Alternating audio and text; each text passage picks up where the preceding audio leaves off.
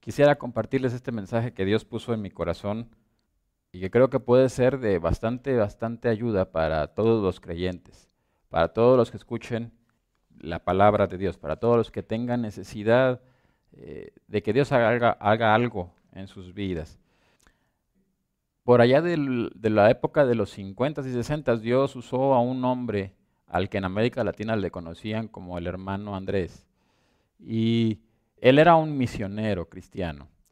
Y, Dios le llamó para, para ayudar a, los cristianos que estaban en persecución en aquella época, en la época eh, donde estaba lo que le llamaban eh, la Unión Soviética y, donde, donde estaba eh, todos esos, conflictos con los países comunistas, Cuba y algunos otros.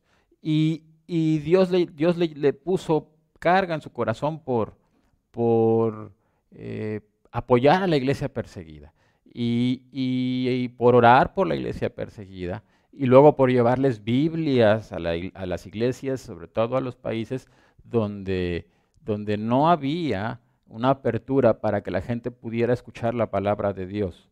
Entonces, eh, él empezó a llevar Biblias como a ese tipo de países en sus, inicios y, de ahí Dios hizo un ministerio muy grande llamado Puertas Abiertas. Este, y él empezó a llevar Biblias a esos países como si fueran contrabando, eh, eh, en teoría escondidas.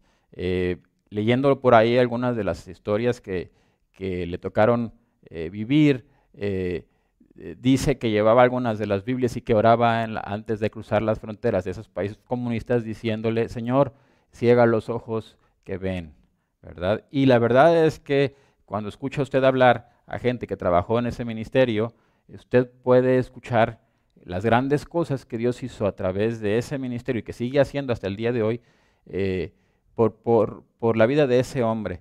Pero este hombre eh, eh, entendió una, una, cosa muy, muy, muy, que es trascendental en la vida cristiana.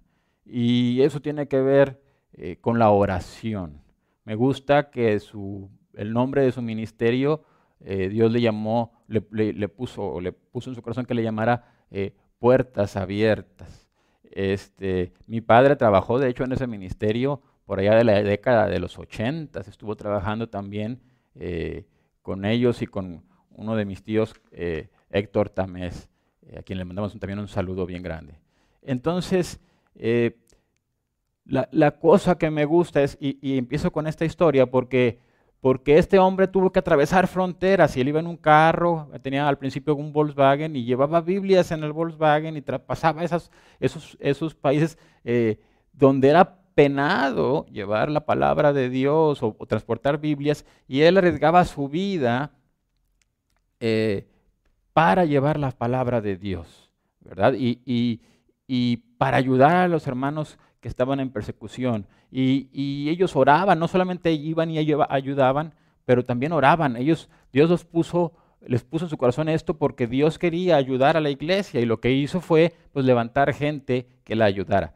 A la iglesia perseguida. Ahora, un hombre que estaba arriesgando su vida, atravesando fronteras, me, gustó y, y, empecé con eso porque me gustó mucho esa frase que leí hace poco que dijo, y él decía esto, eh, él decía, eh, no hay, eh, pensando, piense lo que él vivió, él, en países comunistas, donde, donde, donde vio prisiones, porque persiguieron los cristianos y los metieron en la prisión, donde había muros y donde había fronteras. Él decía, no hay ni prisiones, ni muros, ni fronteras para nosotros cuando oramos la, oración, decía él, puede llegar a donde nosotros no podemos. Y eso es algo que me, que me abrió los ojos, ¿verdad? Eh, eh, ¿Por qué? Porque Cristo habló sobre eso. Un hombre que, que, que fundó este ministerio, este hombre, el hermano Andrés, eh, entendió la importancia de la oración. De hecho, no hubiera podido hacer nada si no hubiera sido un hombre de oración. Y, me gusta eso porque él entendió que a pesar de que, el mundo tuviera las puertas cerradas, eh, había una manera de hacer algo. Y, y la manera de hacer algo era orar. Y cuando nosotros empezamos a leer las escrituras, nos vamos a dar cuenta que la oración, la oración y una vida de oración es vital en la vida de los creyentes, que es, es, es, es vida misma prácticamente para el creyente. Orar es vital para un hijo de Dios.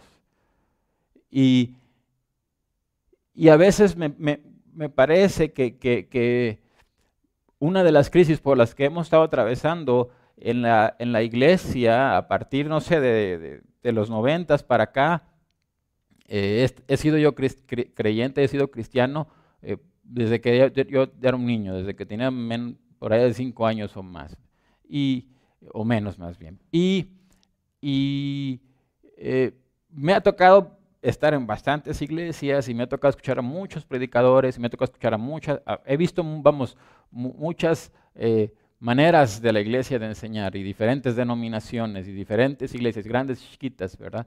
Y pareciera que lo que está pasando y un común denominador en las iglesias es que se han levantado mucha gente que dice que profetiza, se han levantado muchos profetas, se han levantado mucha gente que proclama, que decreta y que actúa como si tuviera poder, pero lo que uno empieza a ver en, en la vida real es que no está pasando nada. Parece que la iglesia está perdiendo el poder. Porque parece que la iglesia no está orando. Y cuando me refiero a la iglesia, no me refiero nada más a, orar como iglesia, sino a que el cristiano personalmente dejó de orar dejó de orar, dejó de orar, dejó de leer la Biblia, dejó de creer o de entender lo importante o la importancia de la oración en su vida. Eh, hay libros y libros y libros y libros y libros sobre la oración.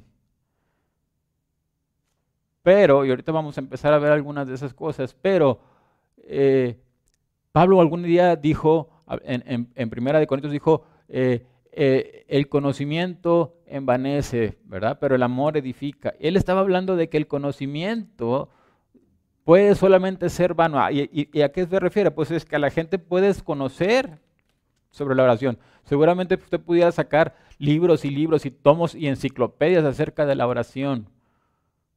Pero va a ser vano el conocimiento si tú no oras. De nada te sirve conocer todo sobre la oración. De nada te sirve saber cómo orar si no oras. Y entonces el conocimiento, que es lo que decía Pablo, se vuelve vano. Pablo dijo, el amor edifica. Y Dios esperaba a un, a un pueblo que le amara y a un pueblo que le buscara. La Biblia lo dice así. Y cuando una persona eh, deja de orar, y deja de leer la Biblia, que deberían de ser las dos cosas vitales en la vida de un creyente, se pierde todo. Es una vida que ha perdido, y ahorita lo vamos a empezar a ver, pero es una vida que, le puedo garantizar una cosa, está muerta o se está muriendo espiritualmente, no tiene poder, ni no va a lograr hacer gran cosa en su vida cristiana, y difícilmente va a ver a Dios. Va, difícilmente va a poder ver a Dios moverse en su vida, difícilmente. Porque lo que Dios espera o, la manera en la que Dios eh, se mueve es cuando, cuando la gente pasa tiempo con Él.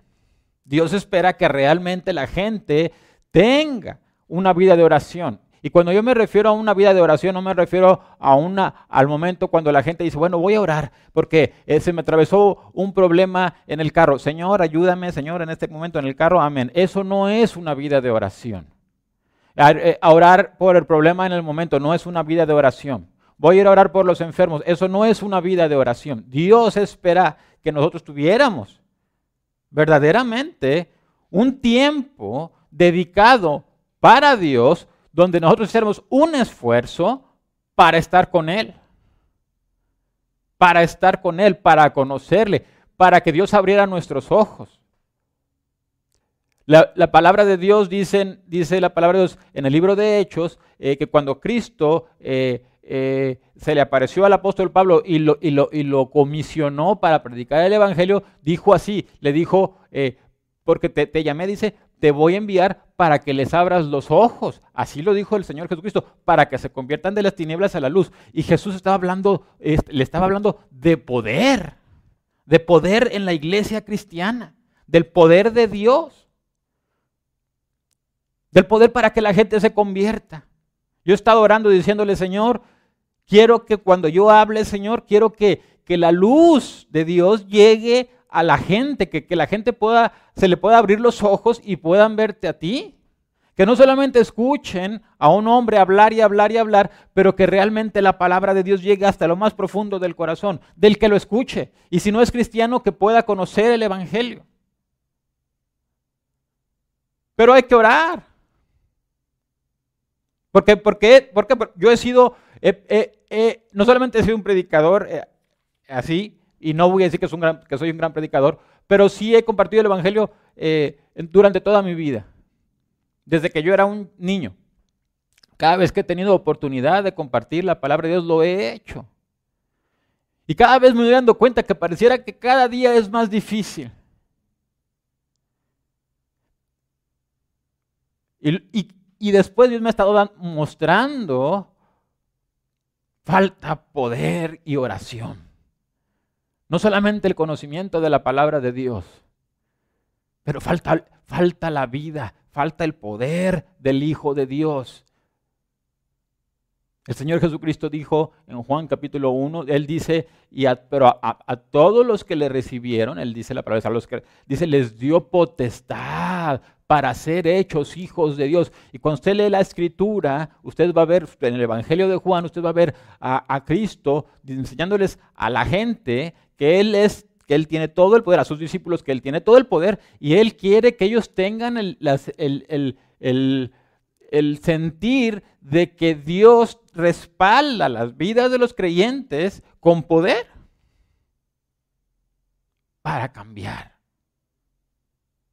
para que haga, para que pase algo. Eh, mire, por ejemplo, cómo, eh, eh, cuando Cristo está, ha resucitado y, en, la, en, Mateo capítulo 28, eso no le va a aparecer en su pantalla, pero mire lo que dice el Señor Jesucristo cuando ya está haciendo, comisionando a sus discípulos antes de, de, ser recibido allá en el cielo para, para que para pronto volver, si Dios quiere, pero mire lo que mire, mire la comisión que le hace a sus discípulos. Dice sí, por tanto, id y haced discípulos a todas las naciones, bautizándolos en el nombre del Padre y del Hijo y del Espíritu Santo. Escuche esto, enseñándoles que guarden todas las cosas que os he mandado. Y he aquí, y he aquí, yo estoy con vosotros todos los días hasta el fin del mundo. Amén.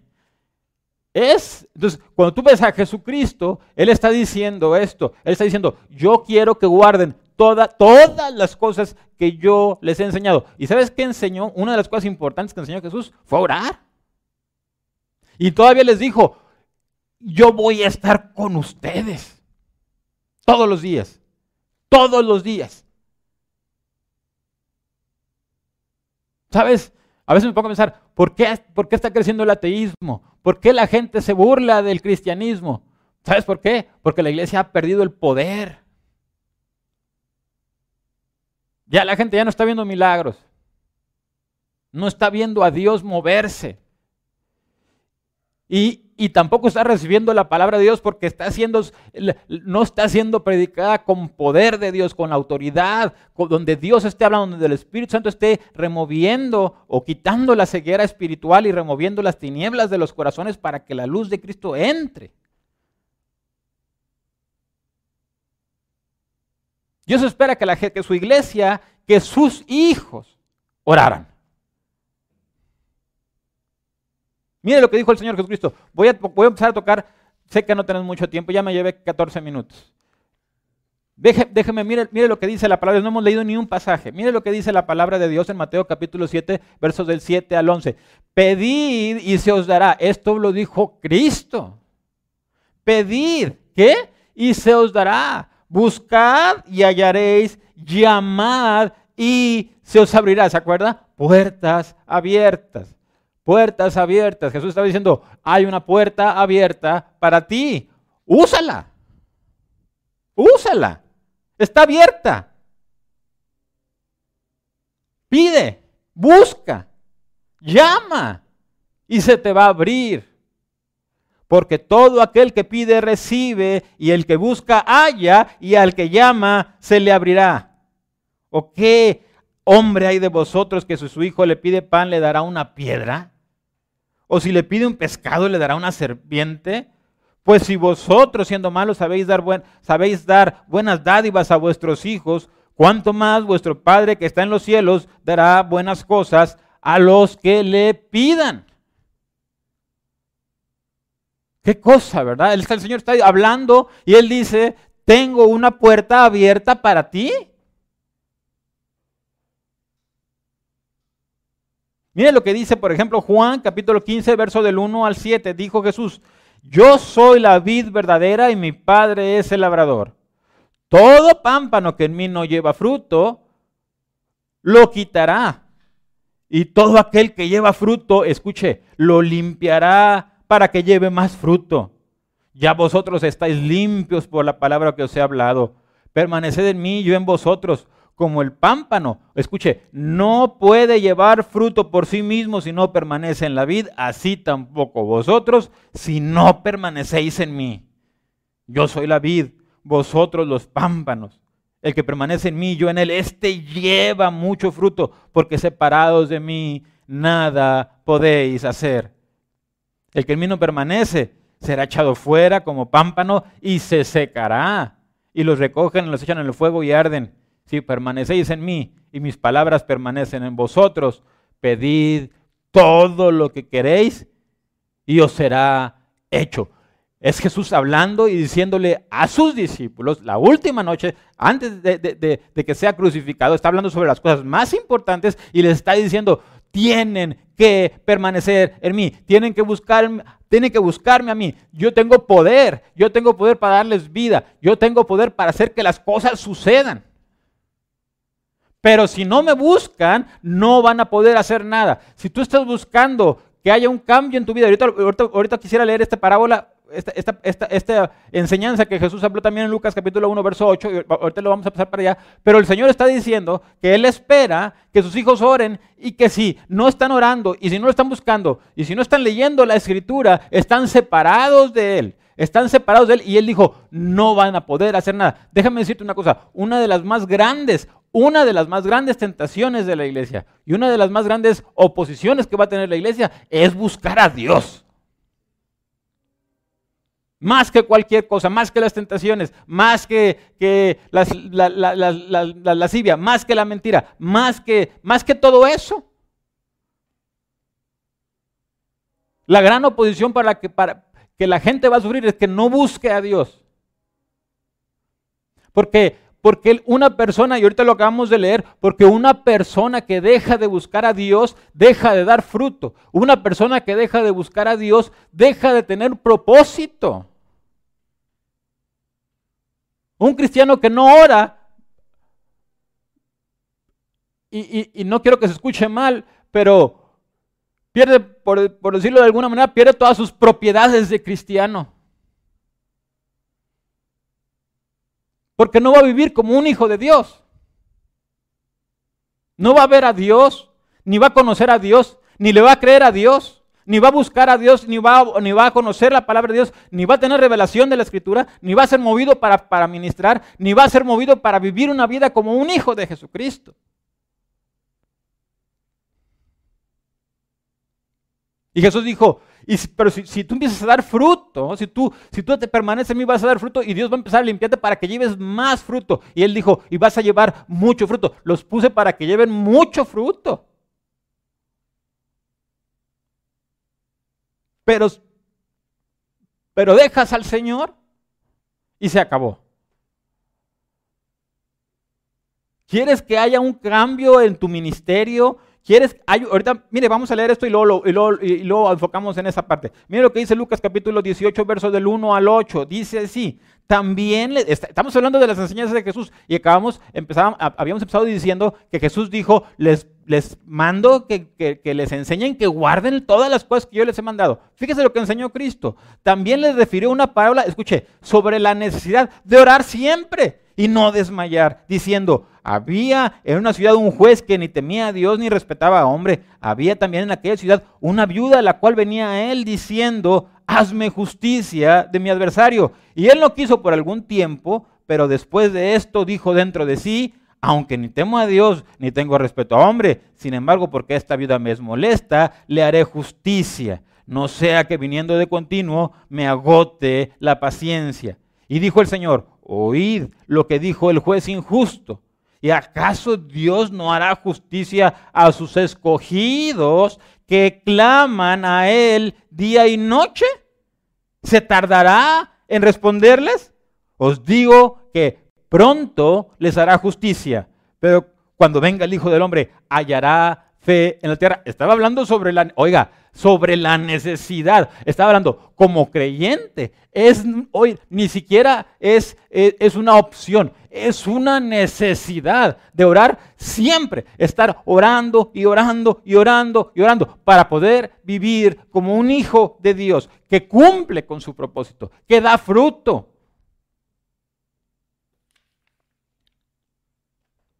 Un hijo de Dios. Fíjese lo que dice la palabra de Dios en este, este que acabamos de leer, Lucas, Lucas 18. Eh, Está hablando Cristo y dice, esta mujer, y, empieza a poner este ejemplo de esta viuda, ¿verdad? Y dice que ella, lo, que está Cristo diciendo es que esta viuda sufrió una injusticia. ¿Y a quién recurrió para que le hiciera justicia? Pues dice, pues al juez.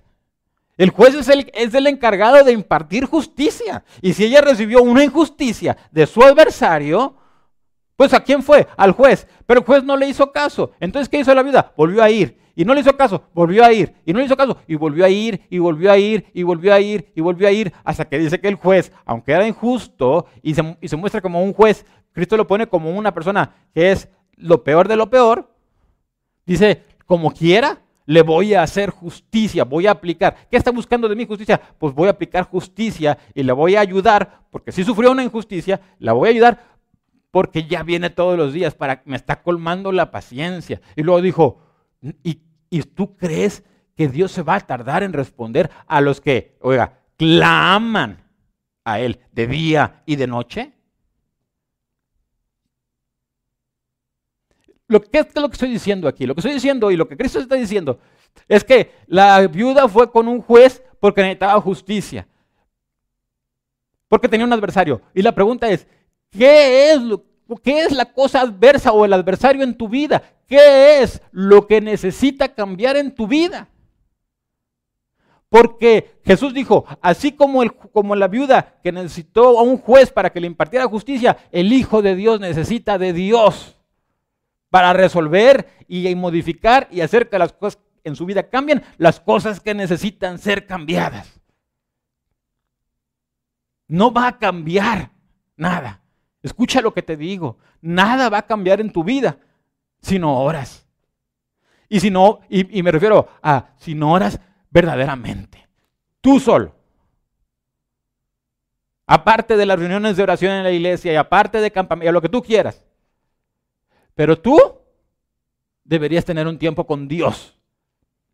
Es una necesidad que Jesús dijo que es válida para todos los creyentes aún en esta fecha. De hecho, yo diría que cada vez, bueno, es de hecho para todos los creyentes por toda la historia, y ahorita vamos a empezar a leer la palabra de Dios, pero es una necesidad. Jesús dijo, porque separados de mí no vas a hacer nada. Es que mi, mi ministerio no crece. Ponte a orar. Ora cuando prediques, ora para que la enseñanza, para si, si, eres un maestro, si eres un músico y quieres que Dios te use, ora. ¿Crees que porque cantas bonito o tocas bonito o, o porque hablas bonito, crees que va a haber un cambio en la vida de las personas? Dios tiene que tocar, tiene que, Dios tiene que, que sacar fuera las tinieblas, tiene que haber luz. Y no va a haber luz sin oración y sin la escritura en tu vida. Si tú no tomas ese tiempo, nada va a pasar. Y no es problema de Dios. Escucha lo que te digo. Porque siempre hay gente que está culpando a Dios de que las cosas no pasan y que Dios no hace nada. Dios no le va a responder a nadie que no clame a Él. No puedes culpar a Dios. Estamos llegando a un punto donde me acuerdo de la historia de Pablo y el rey Agripa, donde, el rey Agripa le dice a Pablo, Pablo, por poco me persuades para que sea yo cristiano. Casi por poquito logras convencerme. A veces pienso y, veo la vida de muchos de los creyentes del día de, en estos tiempos y digo, yo pienso que escuchan de ese tipo de mensajes y han de decir, ay, híjole, por poco y me persuade para orar. Ponte a orar. Es lo que Dios quiere. Pablo dijo, Dios quiere, Dios quisiera Dios, y es lo que Dios quiere, el deseo de, Dios para ti, Agripa, es que te conviertas a Jesucristo. Y Dios te diría, el deseo de Dios para ti es que te pongas a orar. Ponte a orar, busca a Dios genuinamente. Tienes que orar por muchas cosas. Tienes que orar por los enfermos. Esa es una parte, es una parte. ¿Qué cosas necesitan cambiar tu vida? Tu ministerio, tu trabajo, tu, tu vida cristiana.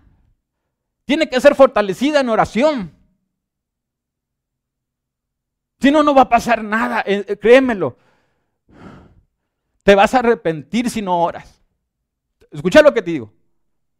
Porque el tiempo va a pasar y no te va a perdonar.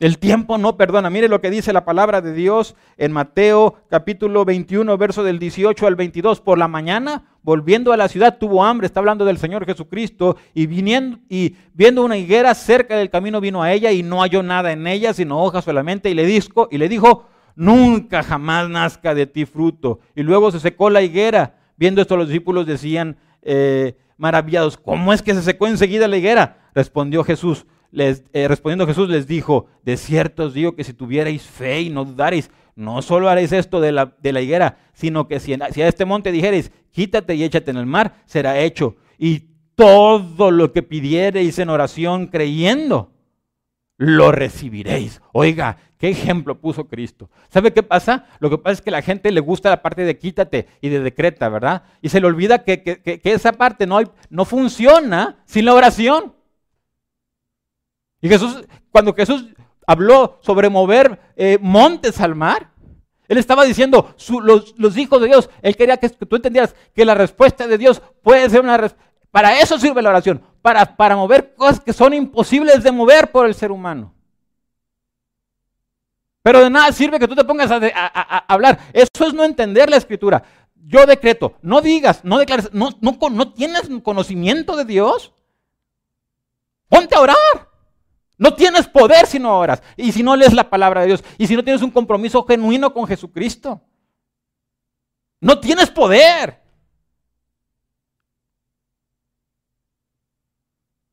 No va a pasar nada contigo. Y se te va a ir, la vida.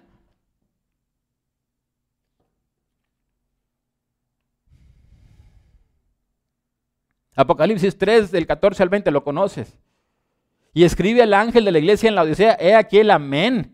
El testigo fiel y verdadero, el principio de la creación de Dios dice esto, yo conozco tus obras, que ni eres frío ni caliente. Ojalá fueses frío o caliente, pero por cuanto eres tibio y no frío ni caliente, te vomitaría de mi boca. Porque tú dices, yo soy rico y me he enriquecido eh, y de ninguna cosa tengo necesidad y no sabes que tú eres un desventurado, miserable, pobre, ciego y desnudo. Por tanto, yo te aconsejo que de mí compres oro refinado en fuego para que seas rico y vestiduras blancas para vestirte y que no se descubra la vergüenza de tu desnudez y unge tus ojos con colirio para que veas. Yo reprendo y castigo a todos los que amo. Sé pues celoso y arrepiéntete. He aquí, yo estoy a la puerta y llamo. Si alguno oye mi voz y abre la puerta, entraré a él y cenaré con él y él conmigo. Oiga, en la higuera que Jesús maldijo, dijo Jesús, oye, es una higuera que no sirve para nada. ¿Sabes qué? No, no sirves. Te, te creé para que dieras fruto y no das fruto. Y dijo, nunca más nazca de ti fruto. Y se secó. Vámonos. Un cristiano sin oración No digo que no se va a salvar, pero lo que le vuelvo a decir es, hágase de cuenta de esta manera, no es cristiano. ¿Sí me entiende? Deja de dar fruto. Y si no da fruto, pues nomás es un árbol. Ese higuera, pues quién sabe, no sé ni qué fruto tenga. No da fruto. Y dijo Jesús acá, dice, oye, dices, es lo que te digo, es vanidad, conocimiento. Dices, yo, tú dices, yo tengo, yo soy rico, yo me la sé de todas, todas. Y Jesús, yo no veo nada en tu vida, eres pobre. Oye, eres pobre, ¿por qué eres pobre? ¿Por qué? Porque, un, por qué? Pues porque te engañas. ¿Cómo es que te engañas? ¿Cómo es que te puedes engañar? Te engañas por, porque, porque debiendo pasar cosas, debiendo suceder cosas en tu vida, no suceden. Dices que eres rico, pero no puedes comprar. Dices que ves, pero no, pero eres ciego. Dices que tienes vestido, pero tienes frío. ¿Te das cuenta? No pasa nada en tu vida. Y Jesús dijo, yo te recomiendo que compres de mí oro refinado en fuego y vestiduras blancas y colirio para que veas. ¿Verdad? Yo reprendo y castigo a los que amo, dijo Jesús. Arrepiéntete. Yo estoy a la puerta. Oiga, qué invitación. Otra vez. Yo estoy a la puerta y llamo. Si alguno, si alguno oye mi voz y abre la puerta, entraré a él y cenaré con él y él conmigo. Voy a ver si me alcanza porque quisiera leer estas, estas tres historias. No sé si voy a poder leerlas, pero vamos a intentarlo, aunque sea así rapidito.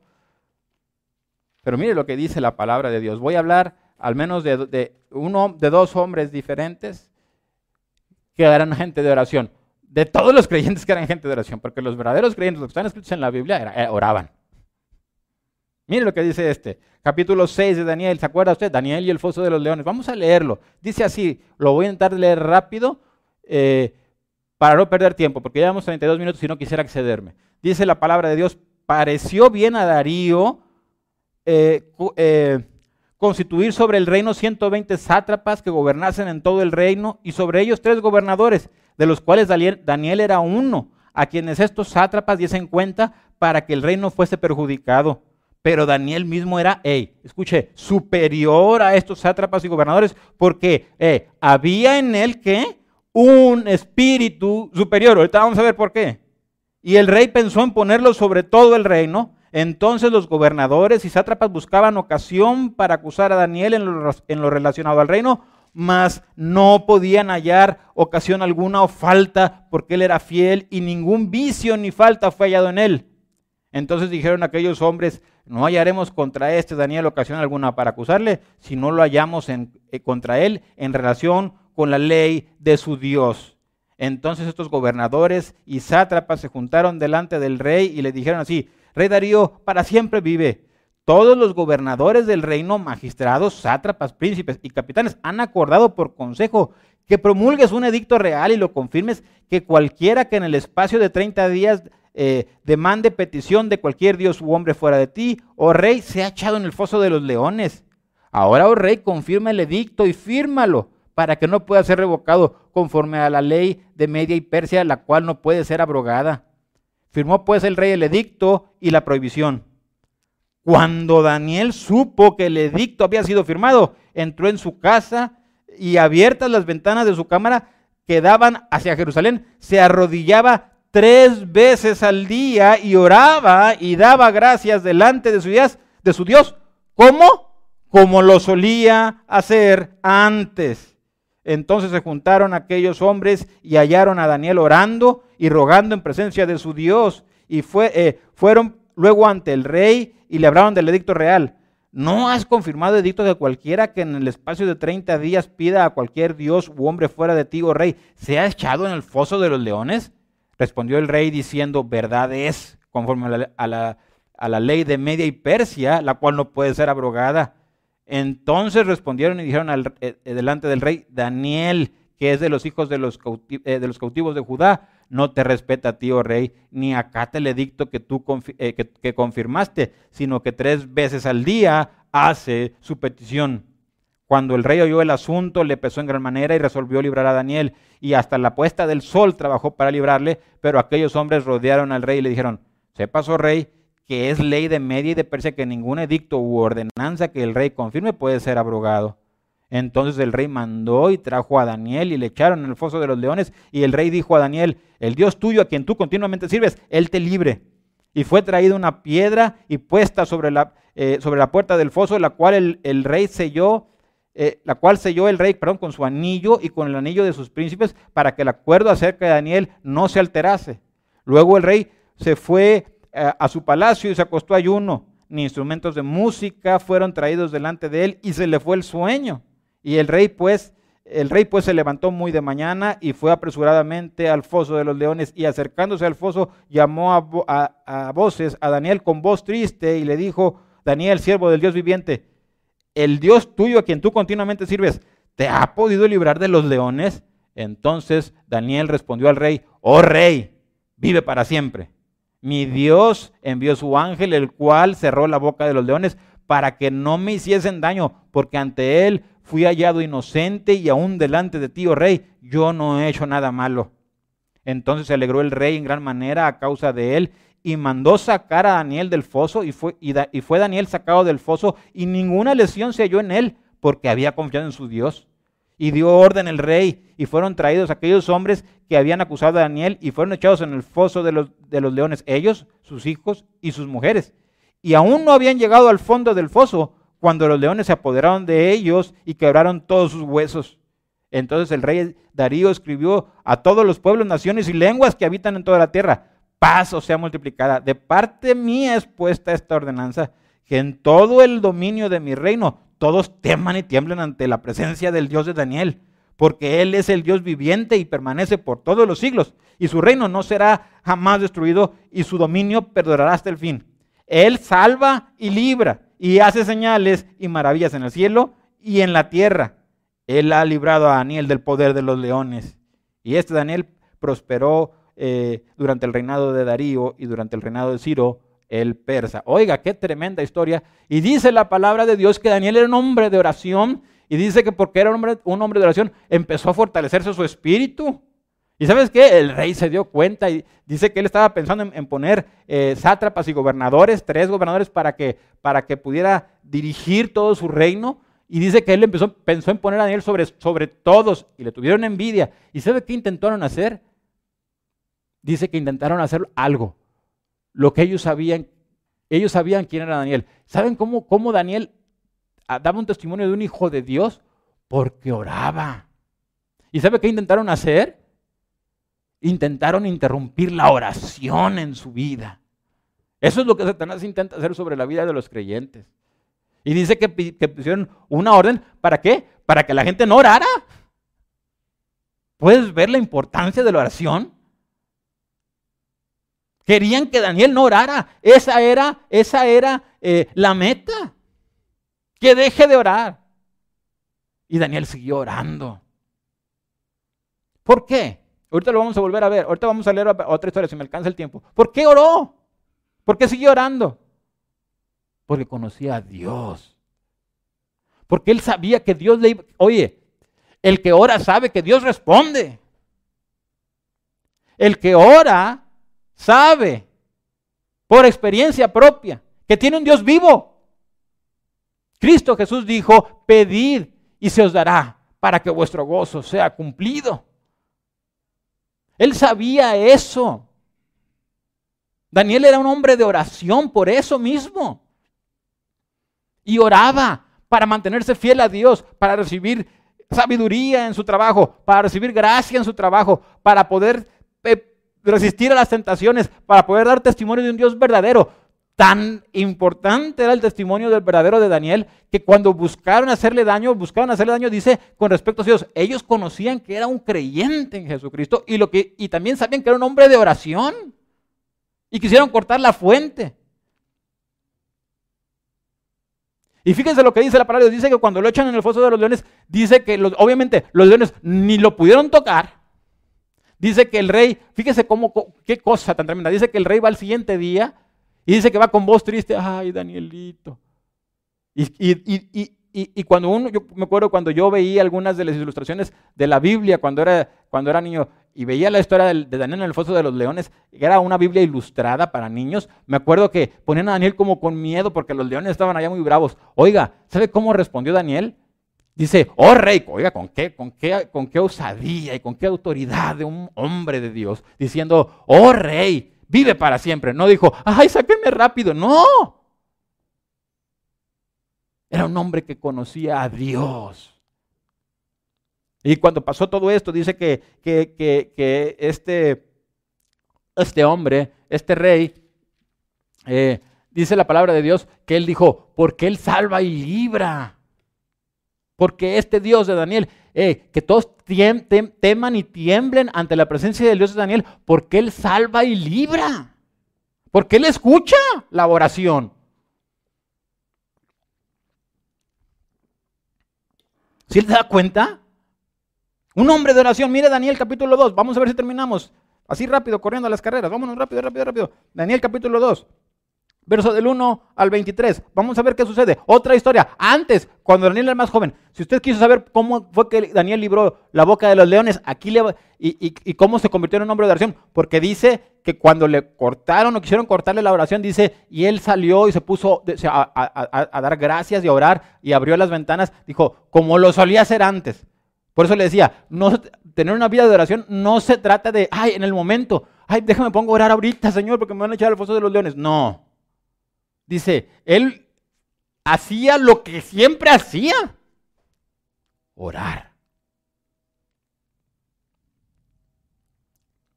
Pero mire lo que dice la palabra de Dios. Mire, cuando, cuando Daniel era un jovencito, mire lo que dice. En el segundo año del reinado de Nabucodonosor, tuvo Nabucodonosor sueños y se perturbó su espíritu y se le fue el sueño.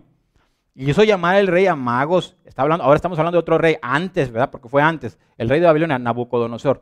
Y dice, déme un segundito. Dice, y hizo llamar el rey a magos, astrólogos, encantadores y caldeos para que le explicasen sus sueños. Vinieron pues y se presentaron delante del rey y el rey les dijo, he tenido un sueño y mi espíritu se ha turbado por saber el sueño. Entonces hablaron los caldeos al rey en lengua aramea, rey, para siempre vive di el sueño a tus siervos y te mostraremos la interpretación. Respondió el rey y dijo a los caldeos, el asunto lo olvidé.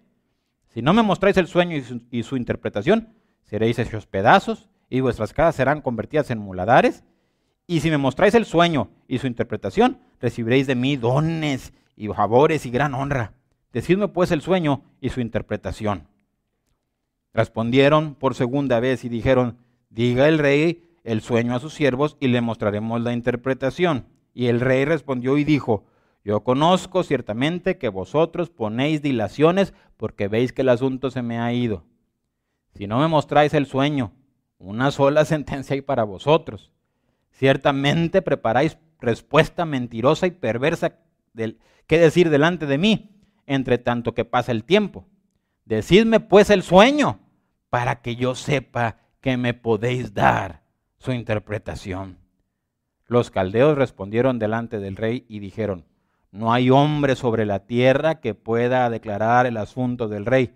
Además de esto, ningún rey, eh, ningún rey, príncipe, ni señor preguntó cosa semejante a ningún mago, ni astrólogo, ni caldeo, porque el asunto que el rey demanda es difícil y no hay quien lo pueda declarar al rey, salvo los dioses cuya morada no es con la carne. Por eso el rey con ira y con gran enojo mandó que matasen a todos los sabios de Babilonia. Escucha esto. Y se publicó el edicto de que los sabios fuesen llevados a la muerte y buscaron a Daniel y sus compañeros para matarlos. Entonces Daniel habló, fíjese lo que dice, vamos a empezar, bueno, a, a, lo mejor hago algunas, algunas pausas. Entonces Daniel habló sabia y prudentemente a Arioc, capitán de la guardia del rey, que había, sido, que había salido para matar a los sabios de Babilonia. Habló, habló eh, y dijo a Ario, capitán del rey, ¿cuál es la causa de que este dicto se publique de parte del rey tan apresuradamente? Entonces Arioc hizo saber a Daniel lo que había. Escuche esto. Y Daniel entró y pidió al rey que le diese tiempo y ¿qué qué? Y que él le mostraría la interpretación al rey. Luego se fue Daniel a su casa e hizo saber lo que había a Ananías, Misael y Azarías, sus compañeros, para que pidiesen misericordias del Dios del cielo sobre este misterio, a fin de que Daniel y sus compañeros no perecieran con los otros sabios de Babilonia. Entonces el secreto fue revelado a Daniel en visión de noche, por lo cual bendijo Daniel al Dios del cielo. Y Daniel habló y dijo, sea bendito el nombre de Dios de siglos en siglos, porque suyos son el poder y la sabiduría. Él muda los tiempos y las edades, quita reyes y pone reyes da la sabiduría a los sabios y la ciencia a los entendidos.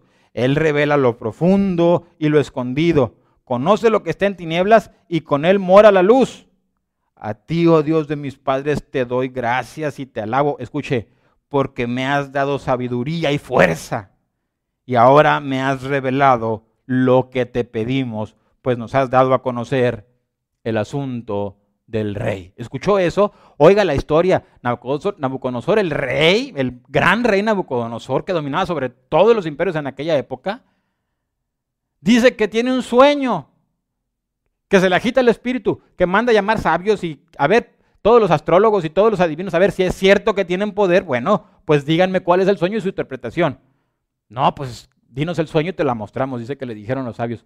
Les dijo, dijo Nabucodonosor, ¿cómo yo sé que ¿Cómo yo sé o cómo voy a confiar que es, que es verdad la interpretación y que es fiel? Dime el, sueño, si me puedes decir el sueño y, y me puedes decir lo que yo soñé, voy a entender que verdaderamente la interpretación es fiel. Porque si me puedes revelar el sueño que yo no te digo, pues entonces si me, pues si me lo puedes decir el sueño, entonces también voy a confiar en que su interpretación es verdadera y genuina.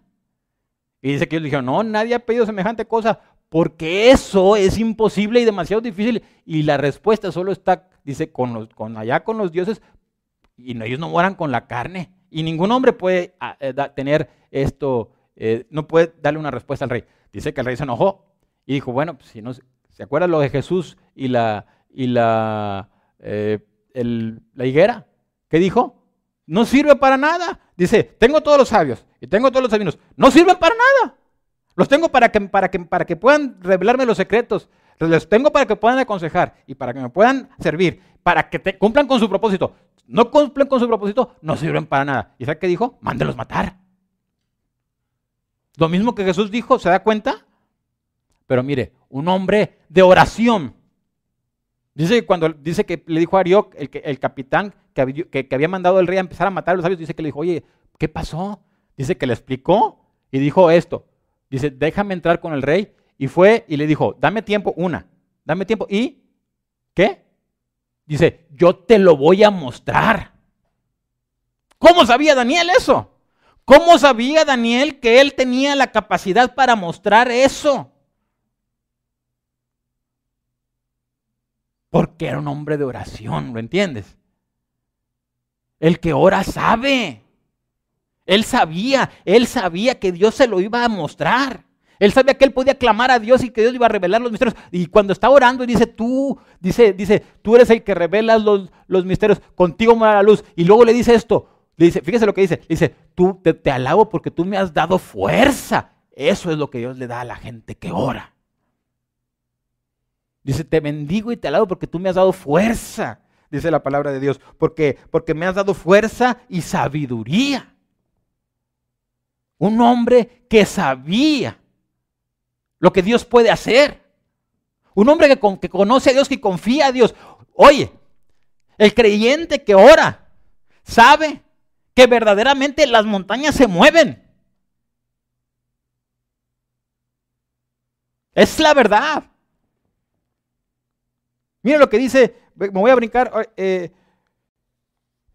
me voy a brincar y me voy a pasar a este pasaje que está en Hechos capítulo, por, para, para ver si me alcanza Hechos capítulo 3, verso del 1 al 7, y luego nada más leo dos, capítulos, dos versos para cerrar. Mire lo que dice en Hechos capítulo 3, verso del 1 al 7. Otra historia. Hechos 3 del 1 al 7. Pedro y Juan Después, en el libro de los Hechos, ¿verdad? Después de que Cristo resucitó y cuando empieza todo el ministerio de la iglesia y el ministerio de estos hombres, mire lo que pasa. ¿Qué hacían? Dice, Pedro y Juan subían juntos al templo a la hora novena. ¿La de qué? La de la oración. ¿Qué hacían? Oraban. Y era traído un hombre cojo de nacimiento a quien ponían cada día a la puerta del templo, que se llama la hermosa, para que pidiese limosnas de los que entraban en el templo. Este cuando vio a Pedro y a Juan que iban a entrar en el templo, les rogaba que le diesen limosna. Pedro con Juan, fijando en él los ojos, le dijo, míranos. Entonces él les estuvo atento esperando recibir de ellos algo. Mas Pedro dijo, ¿qué? No tengo oro, pero no tengo plata, ni oro, no tengo. Si buscas dinero, no tengo. Dice, pero lo que tengo, te doy. En el nombre de Jesucristo de Nazaret, levántate y anda. Y tomándole por la mano derecha le levantó y al momento se le afirmaron los pies y los tobillos. ¿Qué le dijo Pedro? Lo que tengo, ¿qué? Te doy. ¿Qué le dijo Daniel al rey? yo te voy a mostrar qué? La interpretación. Un hombre que ora, una mujer que ora. Entiende que Dios responde. Entiende, entiende. Yo creo que una de las cosas más, ahorita estaba hablando sobre, sobre cuando pierdes el propósito. Eh, cuando leímos el libro del Apocalipsis, ahorita en el capítulo donde Dios le está, el Señor Jesucristo le está hablando a la iglesia de la Odisea, yo creo que una de las cosas más tristes que uno, un cristiano puede tener, que un cristiano puede vivir, es que sea un cristiano pobre, debiendo ser rico. Y no me refiero a la riqueza material. Me refiero a la riqueza espiritual a la que Cristo nos dio. Me refiero a, la, puerta que, Cristo abrió. Por eso le puse a la predicación, una puerta abierta. Creo que lo más triste que le puede pasar a un creyente es que sea un creyente pobre espiritualmente. Eso debe ser lo más terrible, porque teniendo todo, no tiene nada. ¿Cómo es posible? Si Cristo lo ganó para que el, para que el creyente lo tuviera. ¿Cómo puede ser? ¿Qué, desesperante debe ser, qué angustiante debe ser ser pobre espiritualmente. Sentir que Dios nunca está contigo y que no te responde y que no te ayuda. ¿Y sabes por qué? Porque nunca oras. Porque no tienes, porque no tienes un compromiso verdadero. Porque solamente oras, no como Daniel, que oró nada más en el problema, pero que él oraba siempre.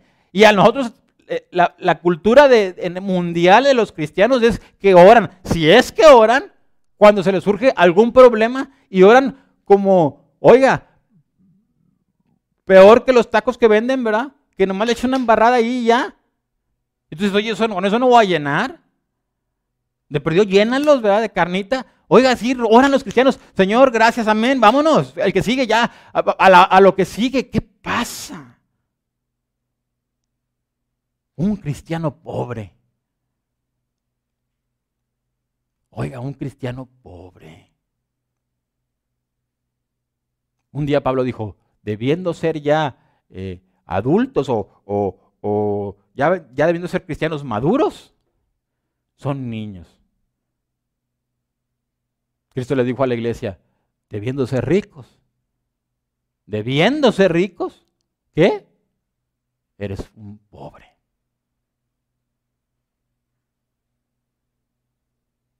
Y Dios espera que haya un cambio en, en nuestra vida, en nuestros ministerios, en nuestras familias. ¿Dónde es? ¿Dónde? ¿Te acuerdas de la viuda? La viuda que fue y, fue con el juez para que el juez le hiciera justicia porque es el juez el que imparte justicia. ¿Dónde está tu necesidad? ¿Cuál es? Porque la respuesta está en Dios. Así como la, justicia estaba en el juez para hacer justicia, la ayuda verdadera, como dijo el, este Darío, él está en Dios porque Él salva. Eso dijo, eso, eso vieron hasta los incrédulos, no se dieron cuenta. ¿Qué necesita cambiar en tu vida? ¿Qué hay que cambiar? ¿Qué debe cambiar? No dejes, no dejes, no, no dejes, no dejes que te vaya el tiempo. No, no dejes que cualquier otra cosa ocupe probablemente el tiempo más importante que tienes en tu vida a diario, que es orar y leer la Biblia. Eso debería ser lo más importante que tuvieras de, las 24 horas que Dios te da cada día. El tiempo que debieras usar para buscar a Dios y orar, para poder vivir todas las, otras horas como hijos de Dios, ese probablemente es el más tiempo más importante. Yo te quisiera preguntar, eh, si, si, eres un pobre espiritual y si no estás haciendo ni provocando ningún cambio, nada en tu vida, ni en los demás, ¿qué está ocupando ese tiempo? ¿Qué es lo que lo ocupa? ¿Se acuerda usted de la parábola del sembrador? Dice, salió a sembrar y sembró su semilla, pero había piedras. ¿Qué estaba ocupando el lugar que deberían de ocupar las semillas? Pues habían piedras y en otras había espinos que estaban ocupando el lugar que, que en vez de que hubiera una semilla que diera fruto, había algo más. ¿Qué es? Yo quisiera preguntarte esto. Fíjate lo que voy a decir. ¿Qué es lo que te está robando a ti? Porque algo te está robando. Si me entiendes. Te están robando la vida verdadera el ministerio, la alegría, el gozo, la razón de vivir, el poder, el ver la mano de Dios. Algo te lo está robando. Voy a terminar leyendo dos pasajitos bien chiquitos, bien chiquitos, pero si es, si es la flojera, mira, por ejemplo, esto dice en Génesis capítulo 49. Eh, eh, mira lo que, lo que lo que dice la palabra de Dios en Génesis capítulo, esto no tampoco te va a aparecer en, tu pantalla, pero mira lo que dice Dios cuando Dios le está hablando, cuando vienen las bendiciones por parte del Espíritu Santo hacia los hijos de, de, Israel. Mira lo que dice el Espíritu Santo. Por ejemplo, está en el capítulo 14, en el capítulo 49 de Génesis, versos 14 y 15. Fíjese lo que dice la Escritura. Dice así, y sacar, asno, asno qué? Fuerte. Fíjese esto, que se recuesta entre los apriscos y vio que el descanso era bueno y que la tierra era deleitosa. Y bajó su hombro, eh, óigame. Y vio que qué? Que el descanso era bueno y que la tierra era deleitosa. Y bajó su hombro para llevar y sirvió en tributo. ¿Escuchó eso? Empezó a, se convirtió, en vez de, en vez de tener poder, Dice, oye, es que está bien padre descansar. Mejor voy a descansar. Y si siendo fuerte, siendo fuerte, dice, oye, empezó a, ah, pues es que todo, lo tengo tan rico, qué rico, qué rico. Y se empezó a agarrar el descanso porque la tierra estaba tan rica y tan deleitosa. Dice, y bajó su, y bajó su hombro y se puso a servir se convirtió en un siervo.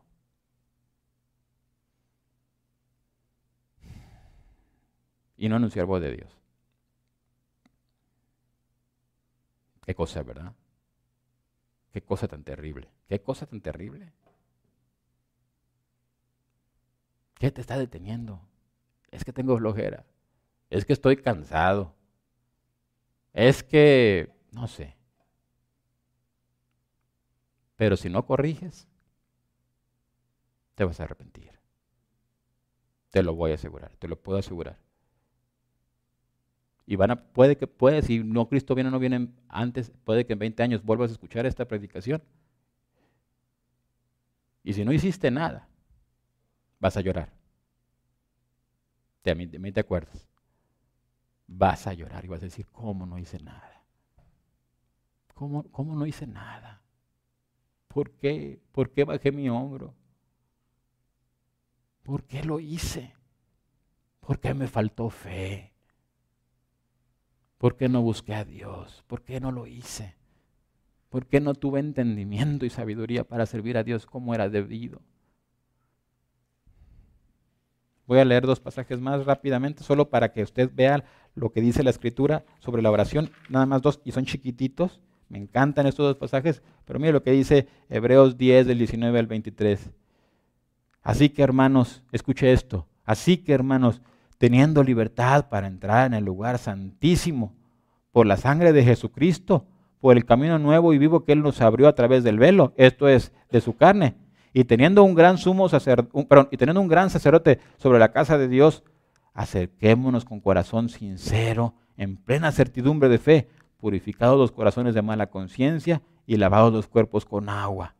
Mantengamos firme, sin fluctuar, la profesión de nuestra esperanza, porque fiel es el que prometió. Dice, oye, acércate con plena certidumbre de fe, porque se abrió la puerta para ti.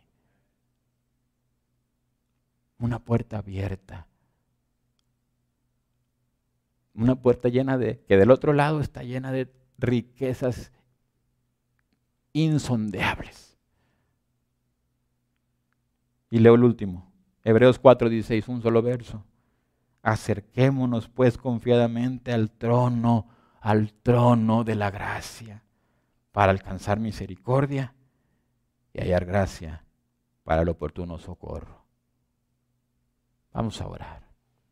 Padre, en el nombre de Cristo Jesús, te damos toda la gloria y la honra y toda la alabanza, porque tú eres el Rey vivo y nosotros, Señor, queremos tener vidas,